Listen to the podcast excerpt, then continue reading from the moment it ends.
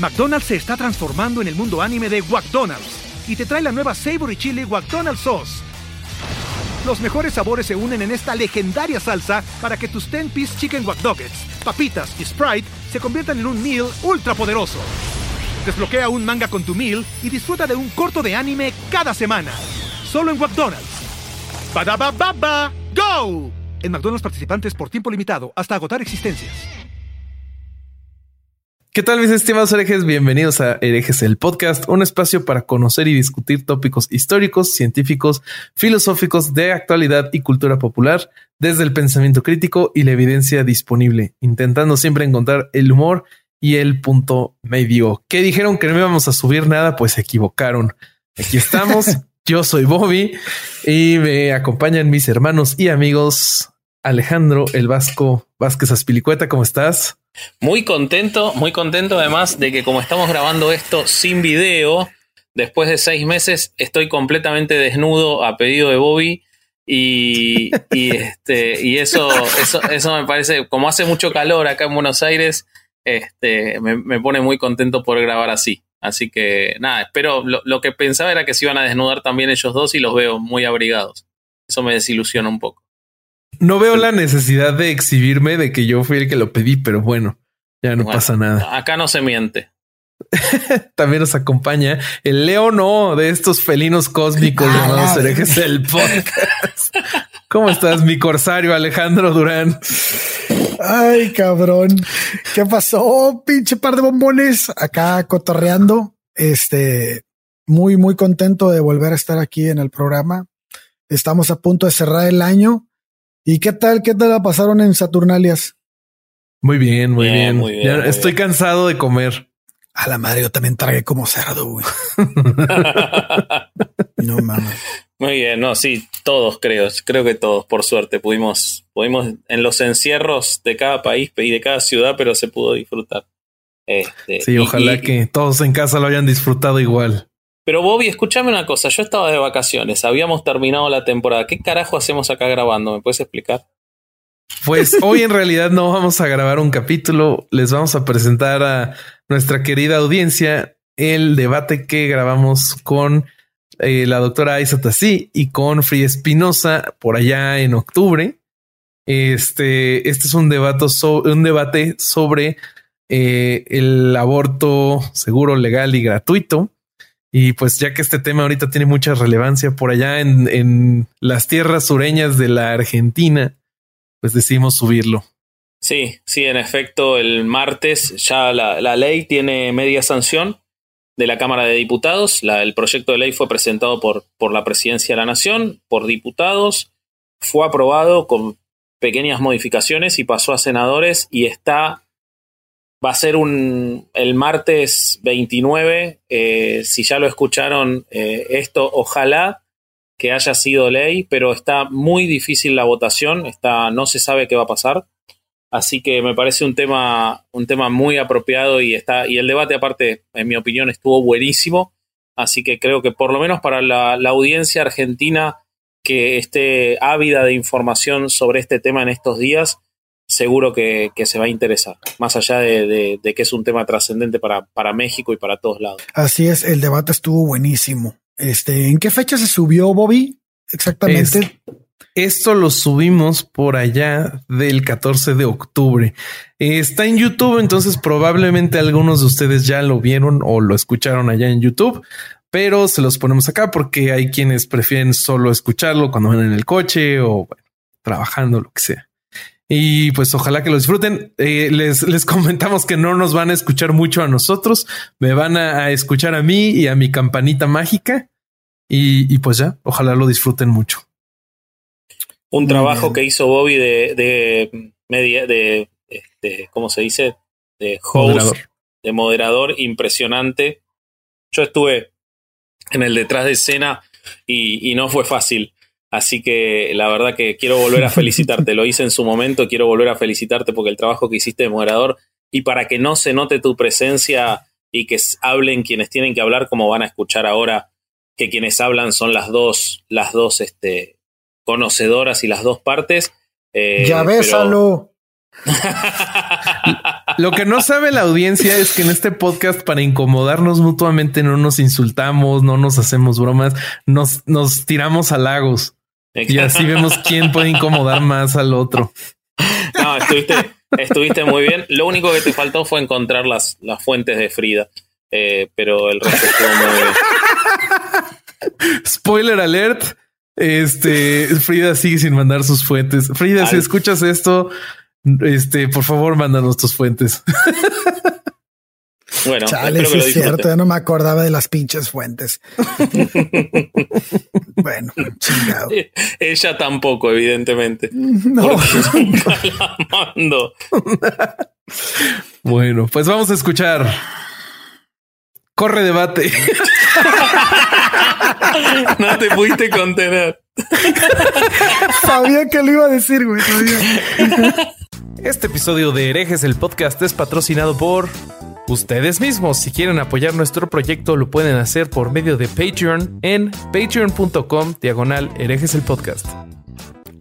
¿Qué tal mis estimados herejes? Bienvenidos al Coliseo de las Ideas, un espacio en donde queremos confrontar ideas desde el respeto y el pensamiento crítico. En esta ocasión vamos a tener un debate sobre el aborto. Eh, por un lado nos acompaña Frida Espinosa, quien es estudiante de Ciencias de la Familia por parte de la Universidad Anáhuac, estudia un diplomado en Liderazgo Político y Administración Pública, es cofundadora y directora de la Asociación Nacional de Jóvenes Juventud y Vida, forma parte de la Sociedad de Liderazgo e Incidencia Social Sarah F. Norton, es vocera de una campaña que apoya a la mujer a nivel nacional, y ella estará argumentando a favor de la postura pro vida. Argumentando del lado de la postura a favor del aborto seguro, legal y gratuito tenemos a Aizata Si. Aizata es médica cirujana titulada por la UNAM, está estudiando una maestría en educación por la Universidad Internacional de La Rioja, es activista por los derechos sexuales y reproductivos de las mujeres en América Latina, y es fundadora y líder de Medicina por el Derecho a Decidir, colectiva que ayuda a mujeres en México y el resto de América Latina a tener acceso a un aborto seguro, información sobre métodos anticonceptivos, control prenatal, enfermedades de transmisión sexual, entre otros. ¿Cómo están, amigas?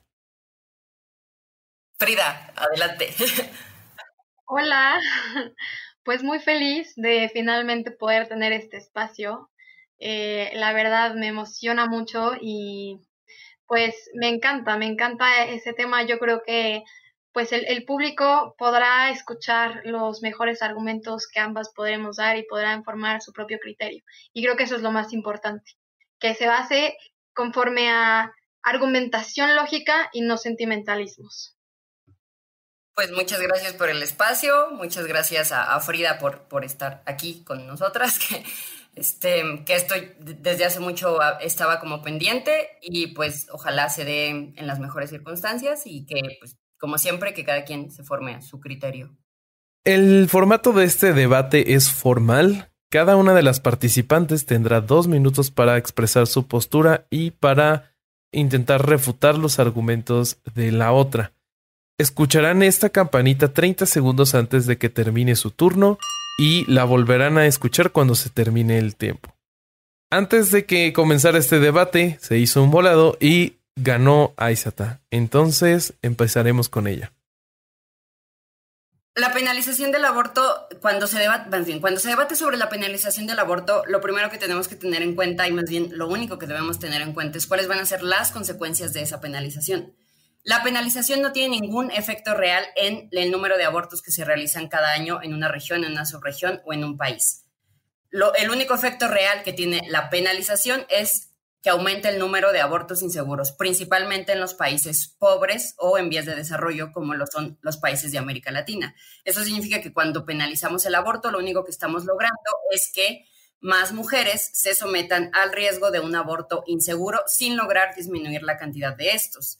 Esto sin considerar que realmente ninguna ley en América Latina, con excepción quizás de El Salvador, realmente trata a los embriones como si fueran sujetos de consideración moral o sujetos de derechos. Eso significa que muchísimas leyes en América Latina están a favor de desechar embriones en las clínicas de fertilidad o en los centros de investigación o en caso de violación, pero cuando se trata de la decisión de la mujer prefieren arriesgar su salud a reconocer que los embriones no son sujetos. Entonces, estas son leyes que son profundamente misóginas, que son profundamente sexistas y que no están logrando mejorar la calidad de vida de nadie y que de hecho están perjudicando especialmente a las mujeres pobres y a las niñas. Y esto no tiene ninguna ventaja ni ofrece ningún beneficio a nuestra sociedad, al contrario, solo logra aumentar la brecha de desigualdad entre las clases sociales y entre los hombres y las mujeres. Ya acabé. la vida no es decisión de ningún tercero. Terminar con la vida de un ser humano no puede estar a decisión de cualquier otra persona. Y más cuando la propia medicina nos habla de que desde el momento de la concepción existe un ser humano. Por lo tanto, debe existir una protección que sí la hay a nivel de tratados internacionales, incluso en nuestra misma constitución mexicana y en constituciones locales de nuestro país. Existe la, protección a este ser humano porque es nuestro deber como sociedad poder proteger a la persona en todas las etapas de su vida. Solo una sociedad decadente es capaz de limitarle la vida a sus, a, sus ciudadanos por alguna circunstancia o característica física. Esto, a mi parecer, es un retroceso en la ciencia, en la moral y en cualquier otra ley que puedan implementar, porque nada más estamos regresando a un momento de la sociedad donde juzgamos a una persona por una característica diferente a la nuestra, una etapa de desarrollo diferente al nuestro, para acceder a un asesinato consentido y permitido por el Estado. Esto sucedió en, en los campos de concentración en la Alemania nazi justamente por una característica distinta, hubo un consenso y se creía que ellos no eran los suficientes seres humanos o los suficientes acreedores de ese reconocimiento de un igual como los alemanes y por eso se permitió un genocidio. Y pues bueno, creo que debemos tener un debate con la ciencia, no con falacias y es lo más importante. La vida no está a debate de que de ni consideración de otra persona. La vida empieza desde la concepción y desde ahí se debe proteger. Ok, eso de decir que la vida no está supeditada a la decisión de otras personas es falso. Yo existo porque mi mamá y mi papá decidieron tenerme y nadie me preguntó. Ahora que hay que tener muchísimo cuidado con los conceptos y ser más específicos, la vida inició hace millones de años y ha sido un proceso continuo de cambio. Como tal, el inicio de la vida humana no es un hecho científico no es un hecho que se puede comprobar a través del método científico. Eh, te voy a pedir lo mismo que le he pedido a todas las personas que me han comentado lo mismo y jamás nadie me ha respondido. ¿Cuáles serían los materiales y métodos para replicar el experimento que demuestra que la vida inicia en la fecundación, la vida del ser humano en este caso? Lo que inicia en la fecundación sería el desarrollo embrionario, pero el desarrollo embrionario es un hecho como tal, no es el inicio de la vida humana, son dos conceptos diferentes la idea de que el ser humano inicia desde la fecundación se va a llamar personalismo, que es una postura ontológica, es una postura filosófica, no es científica, es válida, hay argumentos válidos a favor del personalismo, pero no es un hecho irrefutable. Tan es válido el personalismo como lo es el gradualismo, que el gradualismo es la idea de que el estatuto de pasar de no ser persona a ser persona se va a dar de forma gradual con pequeños cambios, no de forma definitiva a partir de la fecundación. Que repito, el personalismo no es per se inválido, es que se tiene que argumentar. No se puede decir que es un hecho científico, por lo que ya acabo de decirte hace un momento. Ahora, hablabas del retroceso. Irónicamente, cuando vemos la historia de la humanidad, el progreso este, se ha dirigido hacia la legalización del aborto. En los, últimos en los últimos 25 años, más de 50 países han cambiado sus leyes a favor de leyes más permisivas en lugar de leyes más restrictivas. Los países con mejor educación tienen leyes más liberales en torno al aborto.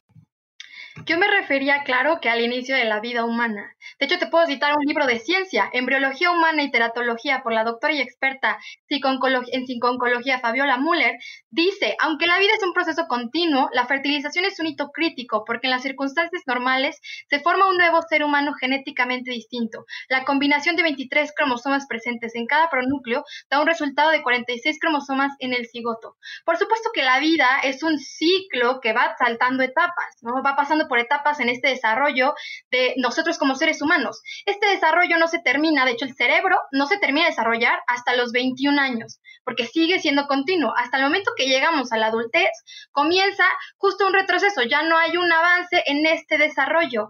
Existe una vida humana. ¿Cómo se puede comprobar? Pues porque tú mencionabas el, el, embarazo a través de la situación in vitro, ¿no? Desde ahí saben el procedimiento para crear un nuevo ser humano. Y el ser humano no es una percepción, no es un, ah, no es un argumento filosófico de qué es persona o no, porque sí, persona es un término filosófico, totalmente de acuerdo, pero lo que nos define como seres humanos es nuestra identidad genética. Y la identidad genética se forma desde el momento de la concepción. El mismo Bernard Matheson realizó, que realizó más de 75 mil abortos y fue parte del equipo para la legalización del aborto, él dijo, como científico no es que crea, es que sé que la vida empieza en la concepción. Y era, alguien que pensaba como tú, que al final de cuentas acepta que la vida empieza en la concepción. La diferencia es por qué niega estos hechos, para, un, el final de cuentas poder lograr objetivos propios en cuanto a lo que conlleva la legalización. Mencionabas que los países los países avanzan cuando legalizan el aborto. Me gustaría recordarte que la URSS fue el primer país en legalizar el aborto y después de ahí vino Cuba. Yo no sé de qué, de qué avances hablas cuando hablas sobre la legalización del aborto, porque de hecho en Rusia, con la caída de la URSS, cayó la tasa de aborto en un 80%. Y esto lo dijo su sector de salud en el 2010. Y bajó la tasa de aborto porque dejaron de invertir en ese tema y empezaron a invertir en la parte de las atenciones médicas a la mujer, las casas de apoyo, que las pudieran ayudar a mejorar su circunstancia y no tanto enfocarse en el tema de los abortos. Aún legalizado, su tasa bajó y bajó cuando bajó todo el tema del socialismo, que eso no es base para la sociedad.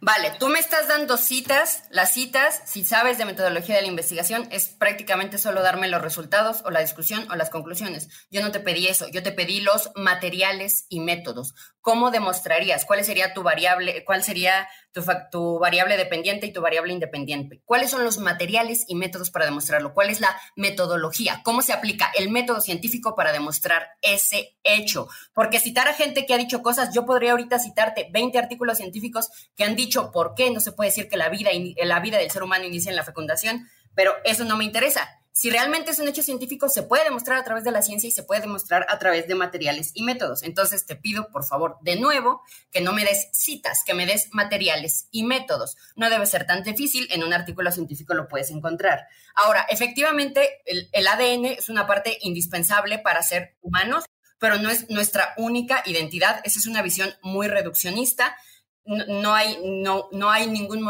motivo científico para decir que ser persona es igual a tener ADN. En dado caso, como tú ya dijiste, persona es un concepto filosófico. Y si existiera la posibilidad de que un ser humano no tuviera ADN, es, eso es hipotético, de todos modos lo seguiríamos considerando persona, ¿no? No es eso lo único que somos. Hay muchísimas personas con muerte cerebral que no se les trata como personas a pesar de que tienen ADN propio.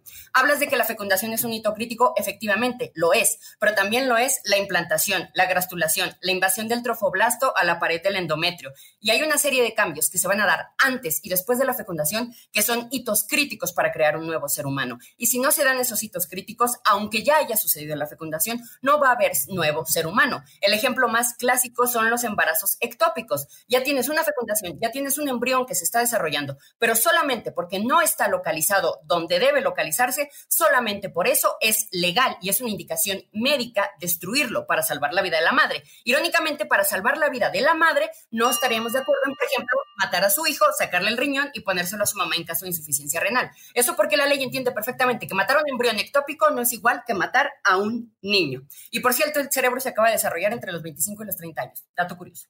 Listo. McDonald's se está transformando en el mundo anime de McDonald's y te trae la nueva Savory Chili McDonald's Sauce.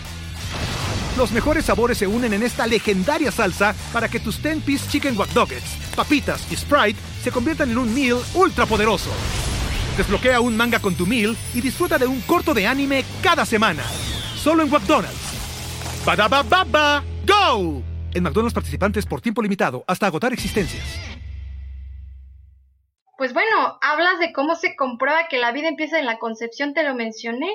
Al momento de, en, en, cuando hacen los embarazos in vitro, está la metodología y justo siguen el método científico y la misma lógica que también nos dice la, la metafísica y la filosofía.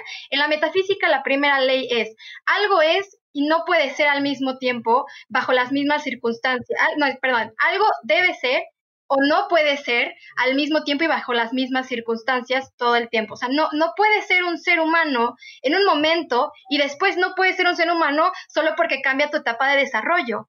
Tú lo decías, el ADN, claro que es fundamental. Si la persona tiene una muerte cerebral, porque sigue siendo definido, o sea, como una persona sigue siendo un ser humano, no deja de ser ser humano por una circunstancia alterna porque precisamente hay algo que nos define y nos define en toda nuestra naturaleza, también define a las abejas, define a los demás animales. Dejar de lado tanto el ADN se me hace un poco grave porque claro que nos define desde la parte médica. Por supuesto que hay otros aspectos que nos complementan como persona. La persona es una combinación de muchas otras partes que incluso son antropológicas. Pero bueno, algo que también Jerome Legun, que es el padre de la ciencia moderna y Nobel de, Nobel de Ciencias por descubrir la trisonomía 21, él dijo que la ciencia sí comprueba que la vida empieza en la concepción porque es un método experimental simple. Al usar la lógica, como cualquier otro, otro proceso para poder entender cómo sucede un ser humano, puedes ver paso por paso cómo se va formando esta nueva persona. Tú lo dijiste, dijiste los procesos. Claro que todos son hitos en nuestro desarrollo, pero precisamente es que como tú conoces cuál es el proceso en cómo se va formando la persona, que es totipotente, que quiere decir que tiene la capacidad de ser ser humano, después en su desarrollo, o sea que ya es ser humano, pero la capacidad la tiene para seguirse desarrollando a sí mismo, en una capacidad mayor que continúa después del, después del parto, pues es que ahí comprobamos que el ser humano inicia desde ese momento y no es una opinión, es un hecho. Lo voy a decir por última vez y si no, definitivamente me voy a rendir con esto. La fecundación es el proceso que va a iniciar, a partir de la fecundación es que inicia el desarrollo embrionario. Eso es un hecho científico demostrado, que se puede demostrar, los materiales y métodos para demostrar eso es que un óvulo solo o mil óvulos solos no van a iniciar una mitosis pero un óvulo fecundado sí, y después de esa fecundación, esa mitosis va a iniciar el desarrollo embrionario. Eso se puede demostrar comparando óvulos no fecundados con óvulos fecundados. Ese es lo que yo te estoy pidiendo. ¿Cómo demuestras el inicio de la vida humana? A través del método científico. Y ya, es la última vez que lo menciono porque creo que no me estás dando a entender. No sé si porque no sabes de metodología de la investigación o porque este, no encuentras ningún artículo que se vaya a decir, no lo tengo a la mano, no lo sé. Pero si eso fuera un experimento que se pudiera replicar, yo te, debería tener acceso a materiales y métodos para poder replicar el experimento yo. Y el único experimento que yo puedo replicar es el que demuestra que la fecundación es lo que da inicio al desarrollo embrionario. Pero no es lo mismo inicio de desarrollo embrionario que inicio de la vida humana. Ahora, como tal, tú hablabas de que no puede ser más o menos persona, o bueno, eso fue lo que yo entendí que no puedes considerar que de repente somos personas y de repente no. Sí, sí se puede, de ahí es, de ahí sale la postura ontológica del gradualismo, que nos habla de que pequeños cambios van dando lugar a un nuevo ser humano. No por nada permitimos que se desechen embriones en varias circunstancias. Esos embriones tienen células totipotenciales. Eso significa que pueden alcanzar a convertirse en cualquier órgano no que necesariamente se van a convertir en un individuo, porque incluso pueden convertirse sencillamente en un tumor como es el embarazo molar. Listo. A ver, me, parece irónico que menciones que justo la, la fecundación es el inicio, el desarrollo embrionario, pero no hagas esa lógica en que el embrión es un embrión humano. El embrión no va a pasar por una etapa donde de repente se va a hacer ser humano porque eso está definido al momento de que se unen los dos gametos sexuales. En el ADN precisamente está definido como ser humano. No sé qué otra prueba necesitas por eso. Se han hecho muchísimos estudios sobre la hélice de, del ADN que se ha estudiado y que hace poquito salió una foto de cómo se ve en realidad y cómo está su tamaño. Eh, los, estudios, definitivamente los estudios científicos van avanzando, pero no vamos en retroceso. Y ese retroceso significa que de repente no puedes decir que, ok, ya es embrión, pero no es embrión humano. Aparte, tomando en cuenta de que el corazón le empieza a latir de los 16 a los 21 días de la concepción, es de los primeros órganos. También empieza el tubo neural, que es la primera parte para lograr el cerebro y lograr la médula ósea también es ilógico que aceptes que está un embrión, pero que no es un embrión humano, que eso se da también por simple lógica y por, la, por siguiendo la línea de la metafísica. Tú no puedes tener un embrión de un perro, tú no vas a tener un embrión de, cualquier otro animal. Es totipotente, sí, pero es totipotente convertirse en un ser humano. No existe alguien que se haga de repente un zapato o un gato dentro del vientre de la madre humana, porque esa es la lógica de la reproducción humana. Y no entiendo entonces de dónde no estás comprendiendo la idea cuando tú misma estás aceptando que es un desarrollo embrionario. Claro que tiene etapas, y lo vuelvo a decir, es un desarrollo continuo que empieza en la fecundación. Como lo mencionan aquí, empieza en la, en la fecundación pero no existe un salto cuantitativo mágico que al momento de que naces ya no eres ser humano. Porque entonces te pregunto, hablas del embrión, pero ¿qué pasa con el feto? Que el feto se hace a partir de las ocho semanas. Bajo tu lógica, ok, embrión no es ser humano y feto qué es? Porque feto se le dice hasta el momento del nacimiento. Ok, yo nunca dije que no era un ser humano, dije que no era un sujeto de consideración moral o un sujeto de consideración jurídica o una persona. ADN humano tiene, el óvulo tiene ADN humano, el espermatozoide tiene ADN humano. No son células diploides, pero el, ADN que tienen, los 23 cromosomas que tienen, son humanos. Pero como repetí, no voy a volver a entrar en eso. Me queda claro que no sabes a qué me refiero cuando te pido los materiales y métodos para hacer una investigación. Así que voy a pasar al siguiente punto. Inclusive, si se pudiera decir que los embriones son personas, que la ley para nada lo estipula, en México no hay leyes que regulen la fertilización asistida. Una clínica de fertilidad puede tirar 10.000 embriones a la basura si quiere. En, México se permite destruir embriones en caso de violación, en caso de malformaciones incompatibles con la vida o en caso de riesgo para la vida para la madre, cosa que no sucede cuando se trata de un niño o de un neonato, por ejemplo. No se permite matar a un neonato aunque tenga una malformación incompatible con la vida, se espera a que muera solo. Por lo que queda claro que la ley, para nuestra ley, es muy diferente un embrión de una persona. Pero independientemente de eso, inclusive si fuese la misma persona, del mismo modo en que hay situaciones en que la ética, la moral y las leyes están de acuerdo en que un asesinato puede ser, este, puede no ser pena, este, punible, perdón, puede no ser punible. Por ejemplo, en caso de defensa propia, eso, eso significa que estamos de acuerdo en que en algunas circunstancias está bien matar a personas entonces tendríamos que tener por qué al embrión, aunque lo consideremos persona, no podríamos considerar alguna situación en la que se le pueda matar, ¿no? Que más adelante lo voy a manejar porque no me da tiempo ahorita de, de desarrollar esa idea. Ajá. Bueno, primero qué gusto que por fin aceptes que es un ser humano, eso ya es un gran avance y que lo repitieras tantas veces. Segundo, de hecho sí, sí existe la ley que protege al que está por nacer. En el derecho romano desde el siglo III se instituyó el término nasciturus, que significa el que está por nacer, y se instituyó para hacerlo acreedor para poder para las herencias. Y esto fue desde que habían esclavos, ¿ok? Y eso, Eva, es importante mencionar que cuando habían esclavos, la ley permitía que estos esclavos pudieran ser comerciados porque no eran seres humanos para la percepción de una persona que lo justificaba. Segundo, nuestra Constitución mexicana, artículo 1, apela al cumplimiento de los tratados internacionales, que te los voy a mencionar rápidamente porque decías que no, pero aquí tengo muchos. Está la Declaración Universal de los Derechos Humanos, artículo 3. Todo individuo tiene derecho a la vida, a la libertad y a la seguridad de su persona. Convención de los Derechos Humanos del Niño, artículo 1. Para los efectos del presente convención se entiende por niño todo ser humano menor de 18 años de edad, salvo que en virtud de la ley sea aplicable haya alcanzado antes la mayoría de edad. Preámbulo, párrafo noveno. El niño, por su falta de madurez física, mental, necesita protección y cuidados especiales, incluso la debida protección legal, tanto antes como después del nacimiento. Pacto Internacional de Derechos Civiles y Políticos, artículo 6. El derecho a la vida es inherente de la persona humana. Este derecho está protegido por la ley. Nadie podrá ser privado de la vida arbitrariamente. Artículo 16 de este mismo pacto. Todo ser humano tiene derecho en todas partes al reconocimiento de su personalidad jurídica. Artículo 22, Código Civil Federal de nosotros. La capacidad jurídica de las personas se adquiere por el nacimiento y se pierde por la muerte. Pero desde el momento en que un individuo es concebido, entra bajo la ley entra bajo la protección de la ley y se entiende por ya nacido para los efectos de este presente código. Yo no sé en dónde leíste tú las leyes que no protegen al que está por nacer, porque precisamente es un ser humano como tú ya lo afirmaste anteriormente. No podemos justificar, como tú dices, y se me hace muy grave, en algún momento lo vas a tener que matar, como cuando hay defensa legítima, ¿no? Defensa propia. Claro, defensa propia cuando alguien te está atacando, no cuando es un ser humano dentro del centro materno tiempo, y no te oí después de que dijimos tiempo, ¿eh? Porque yo, no, yo nunca te he interrumpido.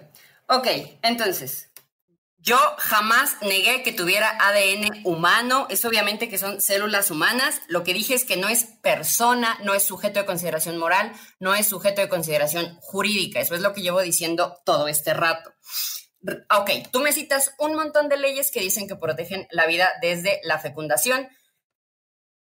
Y entonces vuelve la pregunta, ¿y entonces por qué no hay legislación desde hace más de 30 años para matar embriones en las clínicas de fertilidad? ¿Por qué a la ley no le hacen importado esos embriones? ¿Por qué la ley en todo México permite el aborto en caso de violación si se supone que protegemos esas vidas?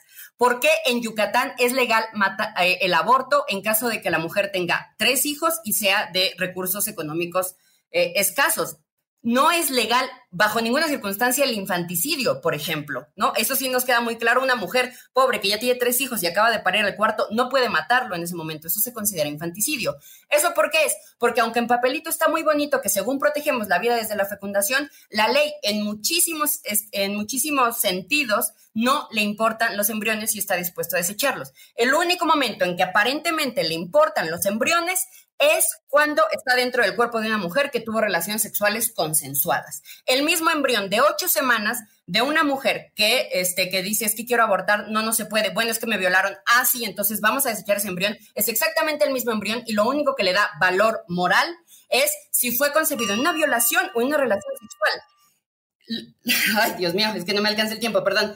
Entonces, a lo que voy es que a la ley realmente no le importan los embriones y lo que es más importante, la penalización no impide que haya abortos, solo pone en riesgo a las mujeres y a las niñas pobres. Entonces, por defender embriones dentro del cuerpo de las mujeres, vamos a permitir que se mueran más mujeres y más niñas pobres. Esa es la lógica. Listo. Bueno, te contesto tu pregunta muy fácil. ¿Por qué no se ha regulado una ley frente a los embriones y el embarazo in vitro por intereses personales?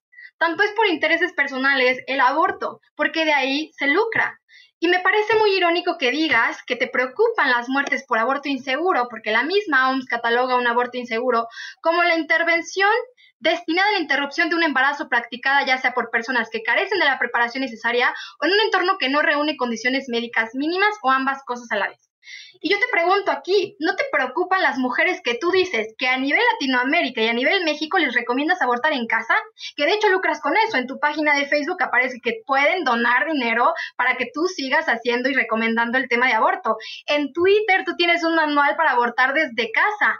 Yo no sé cómo le hagan todas las que promueven el aborto desde casa. Si automáticamente les das el manual y aparece un consultorio médico en su casa virtual para que puedan hacer las cosas contigo y estés al pendiente de eso. Si pasa una hemorragia, tú vas, apareces virtualmente y las curas, porque según la OMS, 47 mil muertes eh, al año se dan por este tipo de situaciones a nivel Latinoamérica.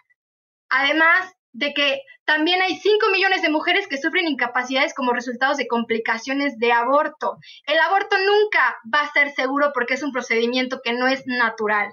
Tan no es natural que su mismo al que siempre están citando, tiene una parte donde dice manejo de complicaciones de aborto, no aborto inseguro, aborto.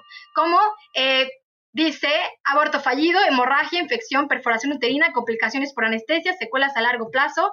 También en la Ciudad de México, el INEGI el INEGI dijo que en el 2015 cuatro mujeres se murieron en la Ciudad de México. ¿Cómo es posible que un procedimiento que dicen que es maravilloso, que no le afecta a la mujer, que bueno, afecta a una vida porque una vida se pierde, pero también la de un segundo, que en este caso es la mamá? La OMS tiene tres conceptos, aborto seguro, aborto menos seguro y aborto no seguro. El menos seguro y el no seguro están dentro de la categoría de abortos inseguros. Para que sea un aborto seguro debe ser con personal médico capacitado siguiendo las recomendaciones de, las técnicas recomendadas por la OMS. Para que sea un aborto menos seguro, solamente se cumple uno de los dos y el no seguro no se cumple ninguno. Los acompañamientos que yo hago caen dentro de la definición de aborto seguro, porque yo soy personal médico capacitado y sigo los métodos recomendados por la OMS. Los abortos que hacen las acompañantes en los colectivos, de, otros colectivos en México y en toda América Latina caen dentro de la definición de aborto y menos seguro, porque son abortos que, aunque no es personal capacitado, son mujeres que utilizan los métodos recomendados por la OMS. Y es muy importante la diferencia entre aborto no seguro y aborto menos seguro, porque la morbimortalidad disminuye considerablemente y hay estudios al respecto, que al rato les paso cuando suba la bibliografía, que demuestran que los colectivos que dan acompañamientos para aborto seguro en casa han logrado reducir la morbimortalidad de mujeres en América Latina Lo que hacen los colectivos feministas es salvar la vida de mujeres pobres que cuando están desesperadas, en lugar de meterse tijeras, en lugar de meterse clavos, van a utilizar los medicamentos que nosotros recomendados, apoyados por instituciones internacionales como la Federación Internacional de Ginecología y Obstetricia o la Organización Mundial de la Salud. Y no, seas, y no, debería, haber, no debería existir ese cinismo de decir que no hay aborto seguro cuando un aborto mm, eh, realizado dentro de las condiciones seguros es de 14 a 16 veces más seguros que un parto o una cesárea. Es una estupidez decir que porque el aborto es no es natural, de repente es peligroso. La apendicitis es natural, la diabetes es natural, las cirugías no son naturales. ¿Vas a decir que no existe la cirugía segura? Cuando de hecho sí existe a pesar de que todas las cirugías tienen un riesgo. Eso es sencillamente no estudiar. Listo. Sí, bueno, quedó claro que, que tú ponen, ponen el riesgo a la mujer solo cambiando terminología, porque al final de cuentas, si esa mujer tiene una hemorragia, gracias a tus colectivos, gracias a tu manual que llega a las manos de alguien y que no le explican bien todo el procedimiento, pues precisamente por eso existen todas las consecuencias que genera el tema del aborto. ¿no? En, en, en, la Ciudad de México, donde el aborto está despenalizado, ¿por qué se murieron esas cuatro mujeres en el 2015? O en el 2016, ¿por qué se murieron esas 19 mujeres entre la Ciudad de México y el Estado de México? Que a pesar de que el Estado de México no está despenalizado, se sabe que los abortos que se hacen en la Ciudad de México en su mayoría son de este Estado. Se me hace muy irónico decir, sí, aborto seguro, pero ni siquiera el inducido que se hace a nivel público, que lo brinda el Estado a nivel privado, es seguro. Por otro lado, el mismo Plan Parenthood habla sobre las consecuencias que tiene el aborto y ellos son una federación internacional que también da dinero a instituciones mexicanas. Y dicen la verdad, dicen que una de las consecuencias es que queden restos de tejido del bebé en el útero, coágulos de sangre en el útero, sangrado muy abundante, infección y reacción alérgica. Y te vuelvo a hacer la pregunta, ¿Cómo ayudas a estas mujeres que tienen esas complicaciones en su casa, que ni te enteras que tienen esas complicaciones porque les llegó tu tweet, a, ayudar a esas, a esas, problemáticas? Cuando ni siquiera saben cómo se hace todo el tema del aborto, lo realizan porque alguien les dijo que aparentemente es un profesional de salud y les sale por completo algo contraproducente. Además, este medicamento que utilizan, el misoprostol, fue prohibido en Francia en el 2018 por las consecuencias le traía a la mujer. La Comisión Federal de la Protección contra Riesgos Sanitarios, COFEPRIS, cerró una página en el año pasado porque vendía misoprostol a nivel nacional porque la catalogó de insegura e ilegal. La misma Spicer, tú la puedes buscar sobre el misoprostol, que es productora de misoprostol también, dice que el medicamento no se debe tomar el embarazo y ha dicho públicamente que es para tratar úlceras gástricas. Están sobremedicando mujeres con dosis de hasta 12 pastillas, poniéndolas en riesgo cuando ni siquiera van a poder mover un dedo por ellas cuando se estén desangrando en su casa. Claro, eso suena muy seguro y muy a favor de la mujer. Perdón, es que esperaba más nivel, sinceramente. Ok, vamos a aclarar esto porque es ridículo que a la fecha esa noticia falsa, noticia falsa que difundió Agustín Laje, por cierto, siga difundiendo. El misoprostol no se prohibió en Francia. Pfizer, que es una empresa, tomó la decisión comercial de dejar de vender Citotec y el gobierno de Francia tuvo que empezar a distribuir misoprostol en presentaciones de otras marcas. El misoprostol es un medicamento que está eh, desde hace desde 2003 en la lista de medicamentos básicos de la OMS, la Federación Latinoamericana de Sociedades de Ginecología y Obstetricia desde 2000 2013 hizo un manual de todos los usos de ginecología y obstetricia que tiene el misoprostol, porque el misoprostol salva vidas, porque es una parte fundamental del tratamiento para las hemorragias de posparto, para prevenir que se mueran mujeres en el posparto si usa misoprostol. No es posible que se siga diciendo tanta tontería alrededor del medicamento. Por supuesto que no se debe dar durante el embarazo, pero no porque sea teratogénico o ponga en riesgo la vida de la mujer, sino porque se puede inducir un parto prematuro, no por otra cosa. Por cierto, hablando de hemorragia, el riesgo de complicación de un aborto seguro es de 0.8% y la probabilidad de mortalidad es de 0.001%. Tú me hablas mucho de las mujeres, de esas cuatro mujeres que murieron en Ciudad de México, cuando yo he leído que no ha habido ni una sola muerte desde que se legalizó el aborto, te pregunto, en ese mismo año, ¿cuántas mujeres murieron por parto, por cesárea o por complicaciones del embarazo. Y si no lo sabes, pero sí sabes las complicaciones del aborto, no es que te importe la salud de las mujeres, es que quieres tener argumentos y estás desesperada rascando que puedes hablar mal en contra del aborto, cuando absolutamente todas las instituciones de salud ginecobstétrica internacionales están a favor de la legalización, porque es muy importante hacerlo seguro para que las mujeres no se metan ramas por la vagina porque están desesperadas. Bueno, de entrada creo que no conoces para qué fue creado ese medicamento que tanto estás protegiendo. Ese medicamento, una vez más, fue creado para tratar úlceras gástricas. Y como bien lo mencionas, se dieron cuenta que a cierta cantidad inducía el parto prematuro. Y el parto prematuro se da cuando la mujer saca un ser humano. Entonces no entiendo dónde está ahí la lógica. Si un parto prematuro ya no es un aborto, ya no es un ser humano, si lo sacan de una manera diferente, no es realmente la inducción al nacimiento el aborto, porque lo mencionaste, un parto prematuro. Pues es lo mismo que pasa con el aborto.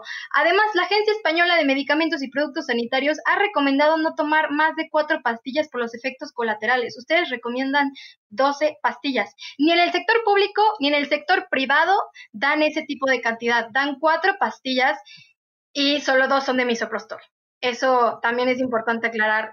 y lo de la lo de las muertes por parto y cesárea es porque la muerte materna tiene consecuencias muy graves y existe en México, claro que es una realidad, pero esto está sucediendo porque no se invierte lo suficiente en atender el sistema de salud público para poder ayudar a las mujeres a, a dar a luz. Se está invirtiendo más dinero en poder ayudar a que las mujeres puedan abortar. Y esto es muy grave porque si realmente te está preocupando entonces eso, porque hay una vida ahí en ese, en ese embarazo, hay, una, hay un ser humano y también está la vida de la madre, pues entonces hay que ayudar a la madre a poder tener un embarazo seguro y un parto todavía más seguro. Porque claro, el embarazo sí es un procedimiento natural. Sacar a tu hijo al momento de la gestación, eso no lo es.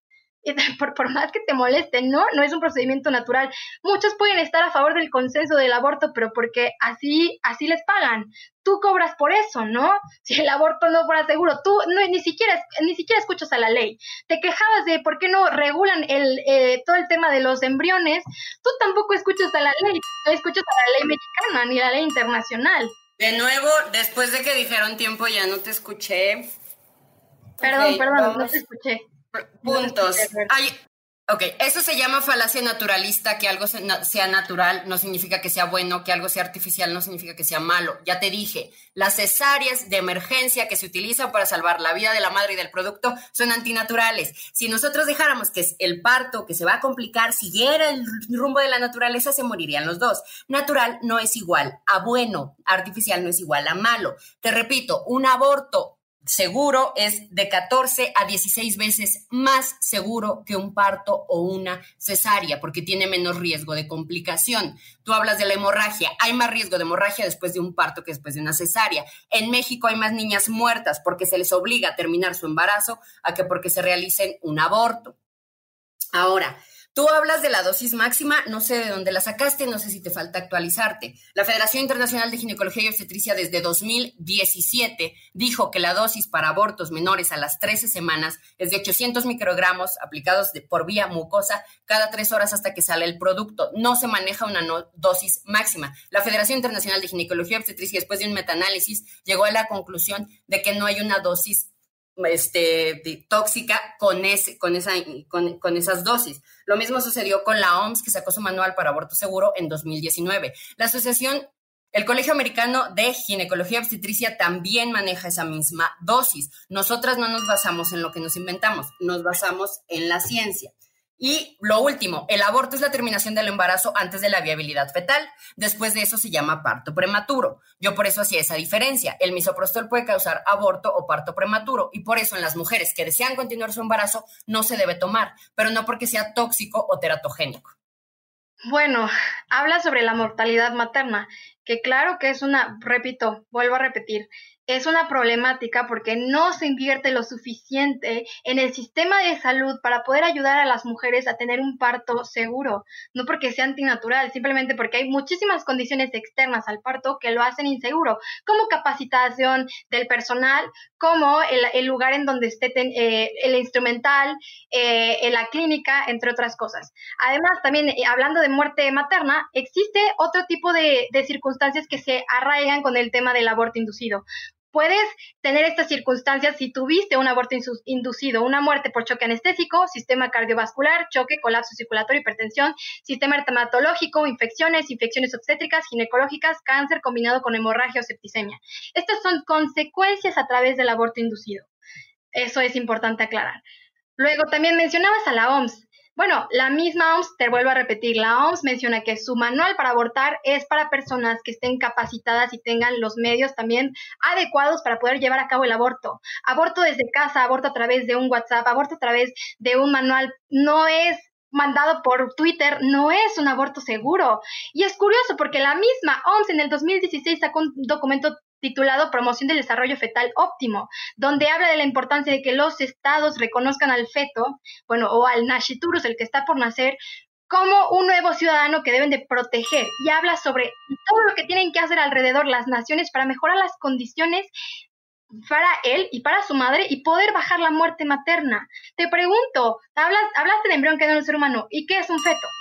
Ok, entonces vamos a hablar de la telemedicina. La, telemedicina ha demostrado disminuir la morbimortalidad cuando se trata de inducción del aborto porque permite que las personas tengan un acceso más precoz a el aborto y entonces un aborto antes de las 10 semanas tiene mucho menos riesgo de complicación que uno a las 13 semanas. Entonces, la telemedicina está aprobada, el aborto en casa es un procedimiento aprobado por instituciones internacionales de salud y de ginecología y obstetricia como un procedimiento seguro por el mínimo riesgo de complicación. Esa telemedicina funciona a través del contacto por vías virtuales, que es a lo que iba. Todos nuestros manuales para abortar en casa, todos dicen que no lo hagan solas, que nos acompañen todas las noticias que se han compartido de mujeres que, que tienen complicaciones severas por abortar en casa o que incluso murieron por abortar en casa, todas ellas tienen en común que no lo hicieron acompañadas y que no lo hicieron siguiendo las recomendaciones internacionales para el aborto en casa. Repito, cuando las mujeres de escasos recursos no tienen modo de acceder a Internet para entrar en contacto con mi página, lo que van a hacer es que se van a meter ganchos, se van a intoxicar con pastillas, se van a tomar test, se van a tirar por las escaleras. Y esa es la definición de aborto inseguro, que es el que tiene riesgo de complicación. Tiene un riesgo de mortalidad de 100 a 1000 veces mayor que un aborto seguro. Eh, y bueno, eso es en cuanto a la telemedicina. Otra cosa que es muy importante, hay condiciones externas para aumentar la mortalidad materna y del parto, efectivamente, no por nada en los países desarrollados esto es mucho menos común que en los países subdesarrollados, pero sigue habiendo condiciones internas que se pueden complicar, porque repito, que sea natural no significa que es bueno. La hipertensión gestacional y la preeclampsia son naturales, la diabetes gestacional es natural. Hacer una cesárea por una preeclampsia complicada no es natural y puede salvar las dos vidas. Que algo sea natural no significa que sea bueno. Listo. Bueno, lo mencionabas anteriormente, justo fue un término de la OMS, el que la interrupción del embarazo es cuando el feto todavía no es viable fuera del vientre materno. Pero sabemos que existe eh, el, el, parto prematuro y que justo la Fundación de Medicina Fetal en Barcelona, que es pionera en, los, en las operaciones fetales, cuando todavía la mujer está embarazada y tiene al feto adentro de su cuerpo, menciona que el feto es el momento en el que el embrión alcanza las ocho semanas después de la concepción hasta el momento de nacimiento. En esta etapa ya no se forman órganos ni tejidos nuevos, sino que se produce la maduración de los ya existentes. Te pregunté hace rato qué era un feto, si el feto no era un ser humano, porque hasta después de las ocho semanas el aborto sigue permitido en la Ciudad de México. Entonces me pregunto si después de ese momento, ya como lo menciona, esta fundación experta en con médicos Sí, entonces ahí sí es un ser humano, ya acredita la protección de, de, la persona. Otro dato también, me habla sobre la OMS y todo lo que dice frente al aborto. Pues también hay una parte donde dice que el aborto puede ser después de las 20 semanas de gestación.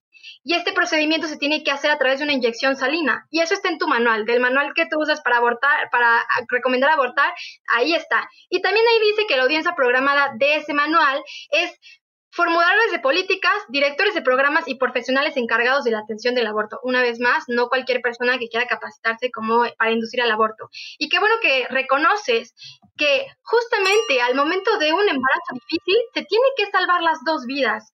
¿Por qué no habría otra vida ahí si lo acabas de mencionar? Buscan salvar a la madre y al bebé en un procedimiento del embarazo donde el bebé antes de nacer sigue siendo un feto y antes de antes de nacer, durante el aborto a las 12 semanas sigue siendo un feto y lo mismo, sigue siendo un ser humano. Rapidísimo. El feto, cuando pasa a convertirse en persona? Te repito, eso es un debate filosófico, tiene muchísimo que ver con el gradualismo. No puedo extenderme ahorita con eso. Yo ya te había dicho que es pasar de un estatuto al otro a través de cambios pequeños. ¿En qué momento dejamos de ser solamente un feto precoz y nos convertimos en un sujeto de consideración moral? cuando alcanzamos la viabilidad que se va a dar entre las 22, 23 y 34 semanas. Todo ese tiempo es una zona gris donde este, podemos entrar en una polémica enorme a la que no pienso entrar, porque encima de todo es irrelevante si es un ser humano o no, y esto me va a costar muchísimo explicarlo en tan poquito tiempo. Tan sencillo como que si mi vida está en riesgo inminente, yo no puedo obligar a nadie a que me donen el órgano que yo necesito. Aunque mi vida dependa de otro ser humano, no puedo obligarlo a que este, aunque me mantenga vivo. Mucho menos puedo pretender que si yo necesito un donante de órganos y una persona rechaza donarme el órgano, meterlo a la cárcel es algo absurdo, lo que me lleva a lo último. La penalización del aborto no disminuye el número de abortos. De, inclusive si consideráramos que los embriones son personas y los tenemos que proteger, penalizar el aborto no sirve para eso. Para lo que sirve penalizar el aborto es para que se mueran más mujeres y más niñas. Si quieres disminuir el número de abortos, lo que se tiene que hacer, y que tú hablabas de eso, es hacer campañas de salud pública difundiendo la educación sexual integral y dando métodos anticonceptivos. Por enésima vez, penalizar el aborto no disminuye el número total de abortos. Al contrario, los países con leyes restrictivas tienen más abortos anuales. Lo único que logra es que las mujeres pobres y las niñas se pongan en riesgo. Lo que tienes que justificar ahora es por qué sirven las leyes para vulnerar a las mujeres pobres y a las niñas. Gracias. Bueno, se me hace muy grave que en este debate no se te haga relevante el hecho de la humanidad. Claro, definitivamente el término persona es un término filosófico. Persona viene de máscara y viene de la antigua Grecia porque cuando hacían personificaciones justamente al momento de hacer sus obras de teatro, a eso le llamaban personas, convertirse en alguien más. Eso es un término filosófico. Pero la humanidad sí depende, viendo desde un ámbito científico, depende de nuestra identidad genética. Y y decías que no es relevante el tema de la humanidad, pues claro que lo es, porque a diferencia de que si tú, si tú necesitas un órgano de un tercero, pues claro que no lo puedes obligar, porque es una tercera persona que ya está fuera del vientre y tiene una individualidad y tiene forma de protegerse, pero un ser adentro del vientre gestándose en un proceso natural, claro que tiene un reconocimiento, ya te lo dije, un reconocimiento jurídico, un reconocimiento moral, por supuesto, tanto es así que desde el derecho romano, que ha sido el derecho que encaminó el derecho natural, basándose por completo en la humanidad, el personalismo y la moral, lo reconoce como tal. Después, mencionas muchísimo el tema de, la pobreza, pero me gustaría decirte que en la Ciudad de México la pobreza no disminuyó. De hecho, el Coneval en el 2018 mencionó que más del 50 de la población en la Ciudad de México vive en situación de pobreza, vulnerable por ingresos y tiene carencias sociales. La pobreza aumentó del 2008 a 48.8 millones a 52 millones en el 2010. Un estudio de la Facultad Latinoamericana de Ciencias Sociales de Chile dijo que en una encuesta que en México, ah, perdón, en México, las mujeres que más estuvieron a favor del aborto fueron las mujeres que tienen un estado socioeconómico alto o medio y que las pobres fueron las mínimas. Cuba, te vuelvo a poner de ejemplo, Cuba no es un país para celebrar porque ellos fueron de los primeros y los pioneros en legalizar el aborto.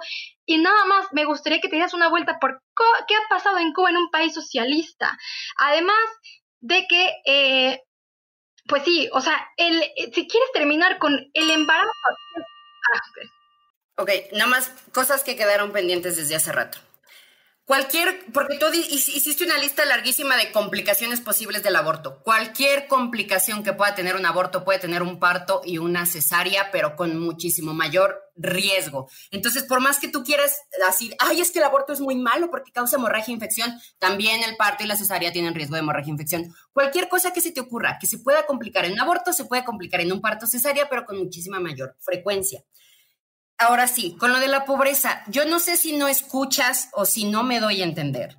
Nadie dijo que el aborto legal es para curar la pobreza y resolver la pobreza para nada. Lo que decimos es que cuando el aborto es ilegal, las mujeres que más se ven afectadas por estas leyes son las mujeres pobres. Que solo hay dos mujeres pobres que quieren abortar en todo México, da igual. Pero esas dos mujeres, en lugar de abortar, con misoprostol acompañadas por un médico o por una médica, se van a meter ramas de perejil a la vagina y se van a poner en mayor riesgo. El aborto ilegal hace y obliga a las mujeres pobres a someterse a procedimientos inseguros. Hay mujeres vinagre y cloro en la vagina con tal de abortar. ¿En qué se beneficia la sociedad de que haya mujeres pobres metiéndose cloro y vinagre a la vagina? ¿En qué nos sirve? ¿Cómo mejoramos como sociedad?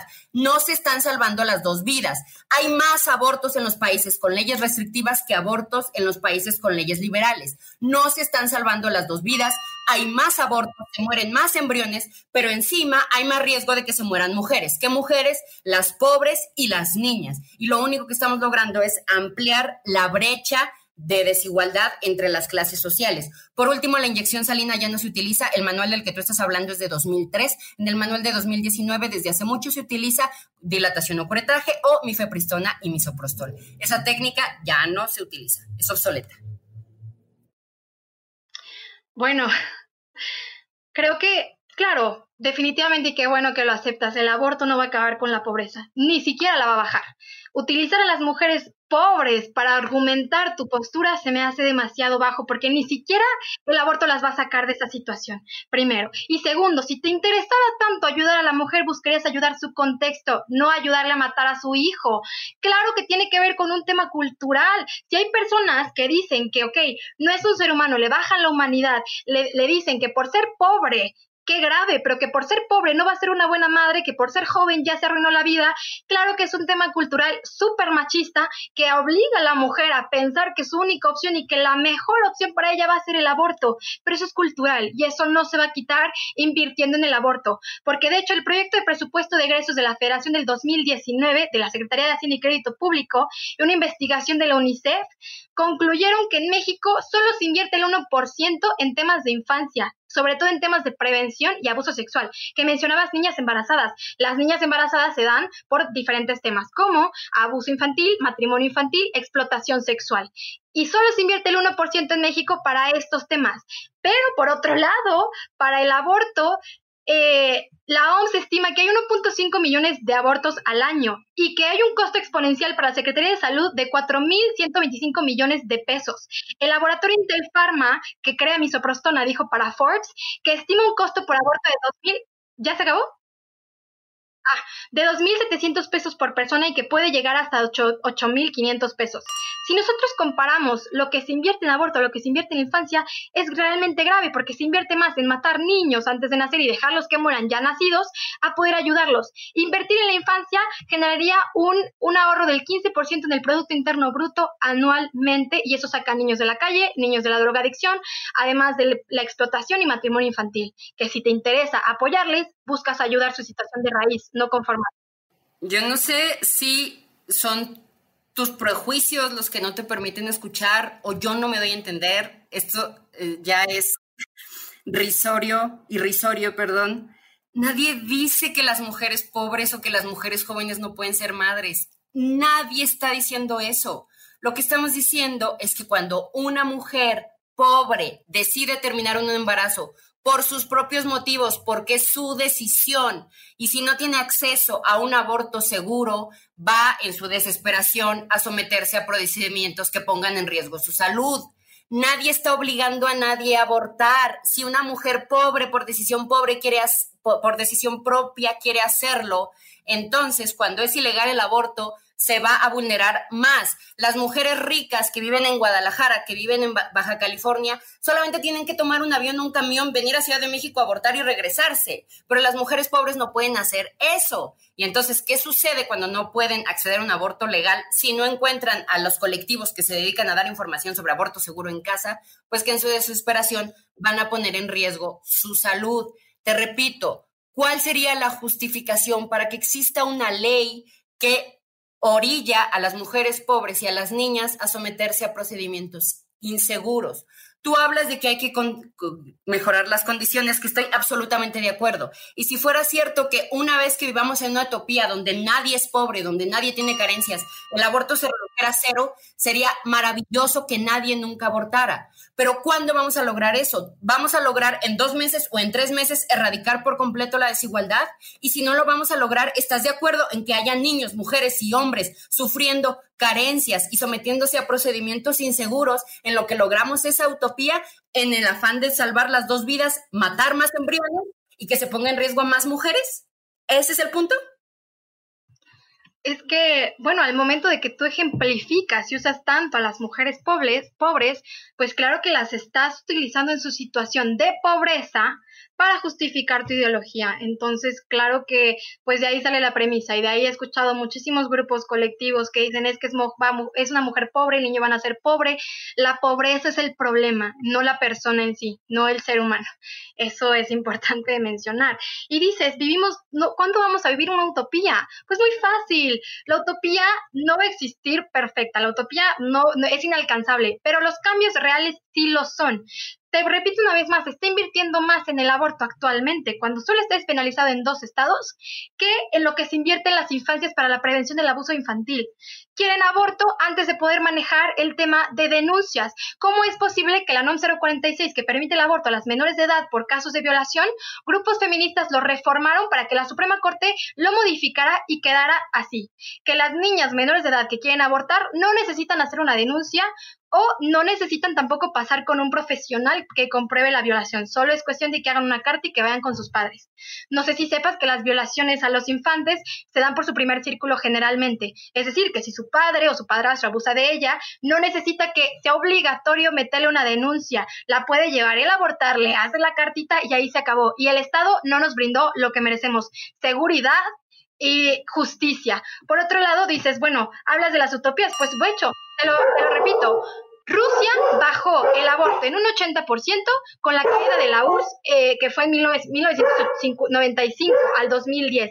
Y esto porque invirtieron en despachos y centros de ayuda a la mujer.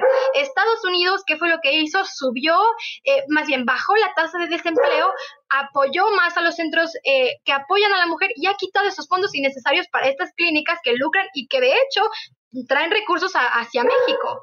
Tú sigues hablando de la URSS y de Estados Unidos. Esos son casos aislados, descontextualizados.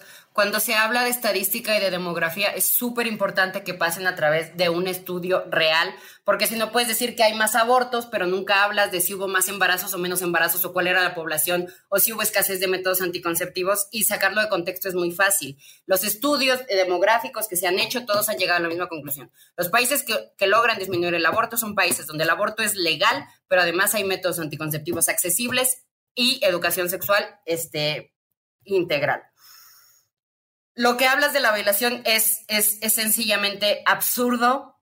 Nosotras nos han llegado casos de pacientes que como las violan y el aborto es ilegal, el papá las lleva a abortar en una clínica clandestina y es hasta que viajaron a Ciudad de México durante el tercer, que cuando ya les iban a hacer el tercer aborto, que estando en una clínica legal, fue que ella habló directamente con el personal de salud y que se, puso, se pudo meter la denuncia para su padre. Gire fue la, persona, fue la institución que estuvo acompañando a esta chica y en el tercer embarazo precisamente decidió no abortar. Y fue gracias a que el aborto era ilegal que el papá se podría, podía seguir escudando para violarla. Entonces, las violaciones se prestan para que el papá o el, o el violador esconda a la víctima, tanto si es legal como si es ilegal, pero cuando, tú tienes una educación sexual integral y cuando tienes clínicas legales donde una mujer puede entrar y decir necesito un aborto y pedir ayuda y hacerlo dentro de estándares y sin miedo a ir a la cárcel, es cuando las víctimas pues, es más fácil que puedan hablar. Y por último, por supuesto que las pobres son la base de mi ideología, porque las mujeres que se están muriendo por abortos clandestinos son las pobres. Las mujeres de, recursos económicos adecuados pueden viajar a Ciudad de México o Estados Unidos y hacerse un aborto. Las mujeres pobres no, y esas son las que se están muriendo y por eso queremos que el aborto sea legal. ¿Por qué quieres que el aborto sea ilegal? ¿Para que se mueran más mujeres y más niñas pobres? ¿O para qué si no estás disminuyendo el número de abortos totales? Bueno, justo eh, te lo repito, la modificación que se hizo por estos grupos colectivos fue el, el 2019 y la rectificación se hizo este año. Y como lo mencionaste, precisamente eh, después la niña tuvo, en el caso que tú dijiste, la niña tuvo dos abortos y su padre la siguió violando y violando y violando hasta que no llegó a la Ciudad de México y se dieron cuenta que estaba el embarazo. El embarazo fue lo que hizo que fuera la prueba de la violación. Su padre bien pudo seguirla violando mil y un veces más para que la niña y llevarla a abortar a un lugar inseguro, porque los, los abortos inseguros en estas clínicas, vuelvo a lo mismo, ¿por qué el aborto quieren que sea legal? Porque es un negocio. Las personas que están haciendo esto no les interesa tanto a los que lo promueven desde casa Porque vuelve a lo mismo, si tú lo promueves a las mujeres pobres y dices, sí, están súper inseguras en la sierra y pobres, ¿qué hacen?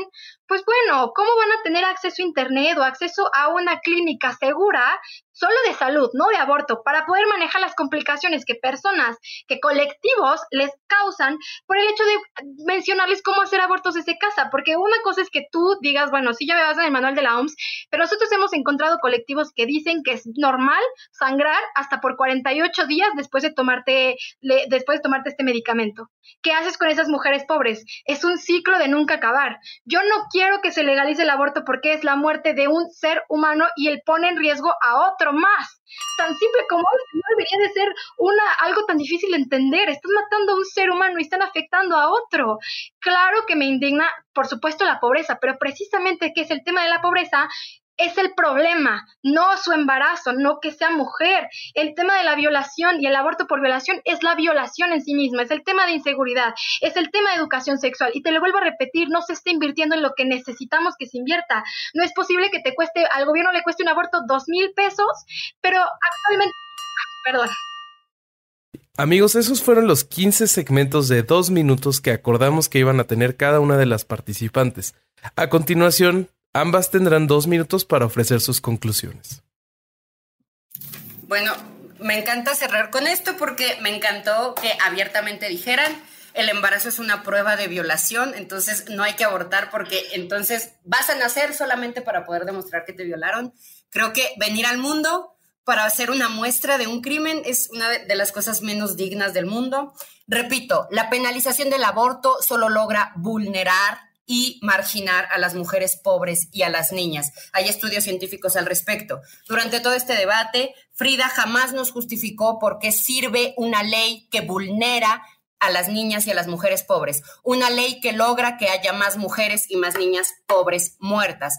Eso es por lo que se está luchando cuando se lucha para que el aborto sea ilegal. Quiere reducir el número de abortos porque el aborto es un procedimiento inmoral e inseguro y malo, malísimo. Entonces esas campañas de educación sexual y de métodos anticonceptivos. Pero si tu lucha únicamente se justifica para mantener el aborto ilegal, entonces lo único que te importa o tu única prioridad es que las mujeres pobres y las niñas se sometan a procedimientos de riesgo y se mueran de forma más frecuente. Tú lo que quieres es que haya más mujeres y más niñas pobres. Y si no es eso lo que quieres, no sé qué quieres.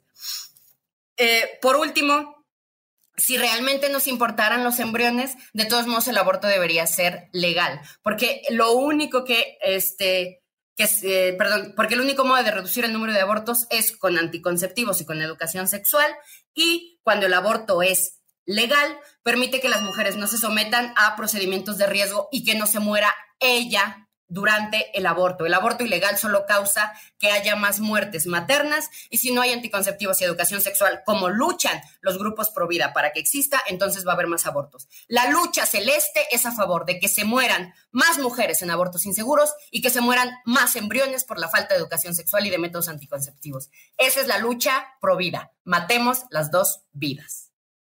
Ok. Bueno, eh, para concluir, me gustaría dejar muy claro que la muerte de una persona a través de su deshumanización es un retroceso. Hemos visto la deshumanización del ser humano en diferentes etapas de la historia. Vuelvo a repetir, en la Alemania nazi, al momento de la esclavitud, hoy por hoy China tiene campos de concentración para musulmanes y también China ha tenido de las leyes más estrictas del control de natalidad. Entonces, pues eso nada más nos demuestra un retroceso. Es muy grave que alrededor del debate decías que no era importante si era o no ser humano. Entiendo, la parte de la persona es un ámbito filosófico por completo, pero el ser ser humano es un ámbito científico que es algo que hemos visto también y que no debe ser irrelevante frente a este debate, porque la matar pues, en sí mismo no es irrelevante. Nosotros como Provida lo que queremos es que se defiendan las dos vidas y ayudar a, a, mejorar ese contexto. Queremos que se invierta en adopción, que se invierta en la infancia, que se invierta en seguridad. El aborto legal o no siempre va a matar a un ser humano. Puede ser el hijo o puede ser la madre por igual, pero el resultado es el mismo y el resultado va a ser a través de fines para lucrar por esto no, el aborto, aunque sea gratuito, no va a ser gratuito por completo porque salen los impuestos y hay acuerdos con farmacéuticas, entre otros temas. Además de que también mencionabas, ¿qué hacemos si nada más estamos en contra de lo legal? Pues no, de hecho, justamente en mi asociación damos educación sexual, tenemos una campaña para apoyar a las mujeres donde se han apoyado a más de 3.000 mujeres que gracias a que hemos mejorado su contexto, ellas no han decidido abortar, porque el problema de que lleva una mujer a abortar es la problemática que cree que tiene, y esa problemática se le tiene que resolver. ¿Qué clase de sociedad somos en donde estamos conformándonos con lo único que le podemos dar a la mujer, que es matar a su hijo? Ni sacarla de la pobreza, ni hacer justicia para su violador, ni darle más seguridad solo matarle a su hijo. Y eso se me hace terrible y creo que, por supuesto que nunca vamos a tener una postura muy parecida porque nosotros vamos a querer ir por todos los seres humanos porque tengan una vida digna para mejorarles su contexto, no conformarnos con quitarles su vida a través de su deshumanización.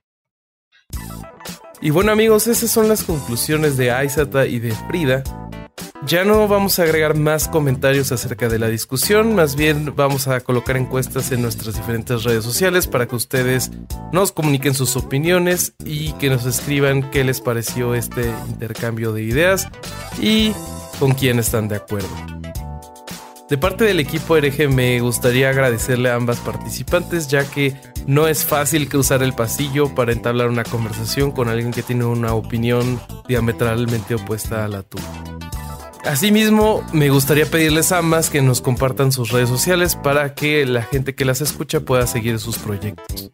Bueno, a mí me pueden encontrar en Twitter como Frida-Espinosa A con dos A's y también pueden encontrar mi asociación como Jubi.ac eh, en esta asociación podemos ayudar, ayudamos a la mujer que está embarazada y a la mujer también que ya abortó para canalizarla con instituciones que puedan apoyarla para ayudarle con las consecuencias después. Ayudamos con el tema político, cultural y, eh, eh, perdón, educativo, cultural y político para que pues si alguien quiere cooperar y puede unirse para realmente hacer un cambio por la sociedad y por la persona, pues pueden contactarnos y con mucho gusto trabajamos juntos. Y muchas gracias a el podcast por la invitación. Bueno, a nosotras, yo no soy nadie, a, mi colectiva la pueden encontrar como Medicina por el Derecho a Decidir. Estamos en todas las redes sociales, creo. Twitter, Instagram, Facebook y en YouTube. Eh, si necesitan información sobre anticonceptivos, control prenatal, infecciones de transmisión sexual, derechos sexuales y reproductivos y por supuesto información para acceder a un aborto seguro y cómo conseguir los medicamentos, pues nos pueden escribir. Eh, estamos, principalmente ayudamos a las mujeres en México porque el, solo una de las administradoras no es de México, pero pues tenemos contacto con varias colectivas y todas te pueden ayudar con información sobre lo que necesitas.